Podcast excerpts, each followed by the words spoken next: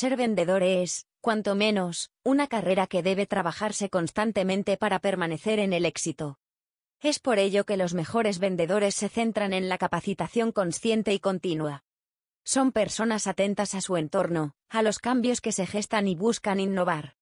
Si eres ese tipo de vendedor, estamos seguros de que no solo querrás saber cuáles son los 5 tips que te dejaremos en este post para mejorar tus habilidades blandas como vendedor, sino que además querrás aprender a vender más con las técnicas que puedes encontrar en el curso completo del método SELIT. Primer tip para aprender a vender más. Desarrolla la competencia inconsciente. La incompetencia consciente es la capacidad que tenemos de analizarnos e identificar nuestros puntos fuertes, pero sobre todo, querer mejorar los débiles. Esta primera fase te abre las puertas para aprender a vender más, pues hace manifiesto el espíritu de superación, y las ganas de mejorar continuamente tus habilidades de venta. La segunda fase es la competencia consciente, donde ya has adquirido la habilidad de forma académica pero aún no se ha vuelto tuya al completo. Por último, estarías en la competencia inconsciente, que es la parte en la que tu nueva habilidad ya forma parte de ti, y la aplicas en el desarrollo de tus ventas de forma natural, sin forzarlo.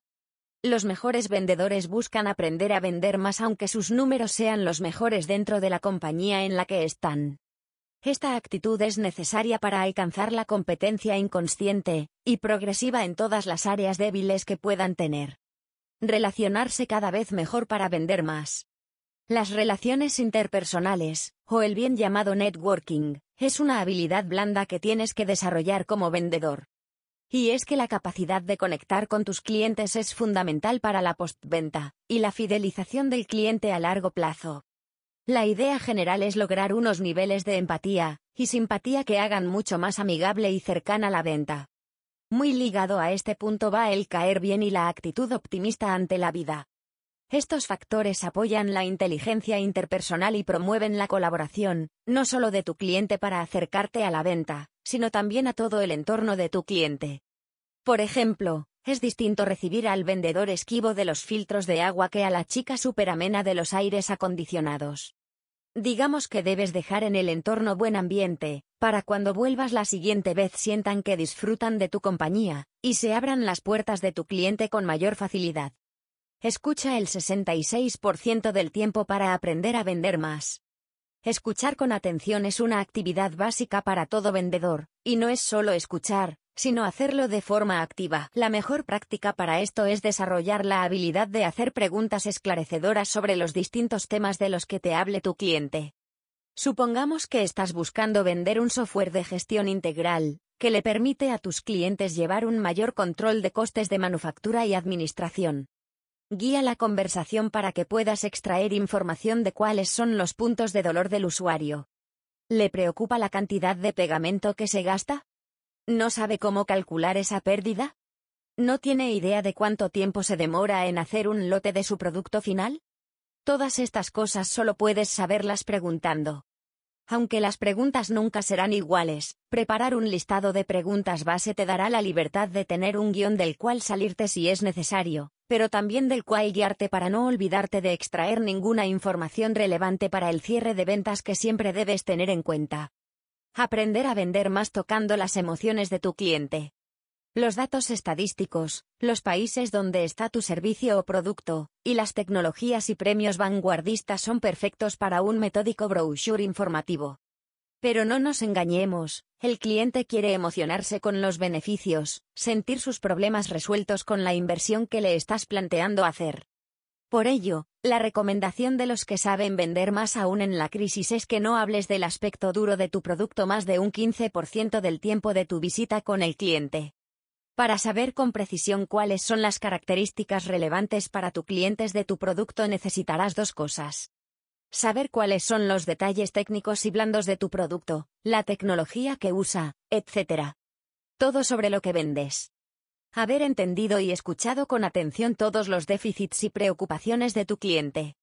Una vez que tienes este tema relativo dominado, es momento de pasar a la acción, y buscar cerrar la venta de distintas formas. Recuerda que para vender más también es necesario aprender a realizar distintos cierres de venta que te permitan ir enfocando a tu cliente hacia el final de la visita con un compromiso de compra o, al menos, de revisita. Trabaja con probabilidades y estima correctamente a tu cliente para vender más. Tu tiempo es limitado, y probablemente deberás seleccionar los leads con los que vas a trabajar en una segunda fase y con cuáles no. Es importante que selecciones de forma correcta a los que se perfilan en tu lista con mayores probabilidades de cierre. Muchas veces hay vendedores que tienen excelentes técnicas, pero sus ratios de conversión de ventas no son tan buenos. Esto es porque desconocen cómo hacer correctamente la selección de clientes con altas posibilidades de cierre. Para iniciar con buen pie en este aspecto, los tips más importantes son no sobreestimarlos, no idealizar la falta de interés de tus clientes. Si en la primera visita ese lead tuvo tendencia a disminuir la importancia de tu producto, quizá el usuario considera que tiene un buen sustituto, y que el tuyo no aporta valor adicional. Por lo tanto, ese cliente, por muy bien que te haya tratado, realmente no está interesado en el producto. Capta la información sobre el tiempo estimado de compra y recompra. Para vender más es necesario que tomes en cuenta los ciclos de cierre de tu producto. ¿Es cada tres semanas que suele necesitarlo? No lo visites a inicios de la semana 2, sino hacia el final. ¿Se actualiza anualmente? Mantén un contacto cercano y amigable, pero cuando sea el momento de la reventa, sé muy claro en tu intención de contacto. Acércate a los clientes con mayores probabilidades de venta cercana. Esto no significa que vayas a desechar clientes que están indecisos pero interesados, sino que vas a aprender a tener niveles de prioridad, donde las categorías de importancia y cercanía de la revisita se van a gestar por la cercanía de la posibilidad de compra. Vender es un arte y una ciencia a la vez, y aquí en Skills Managers estamos para formarte en ambos aspectos. Si quieres continuar aprendiendo, puedes ir a cualquiera de nuestros posts y otros contenidos en abierto disponibles.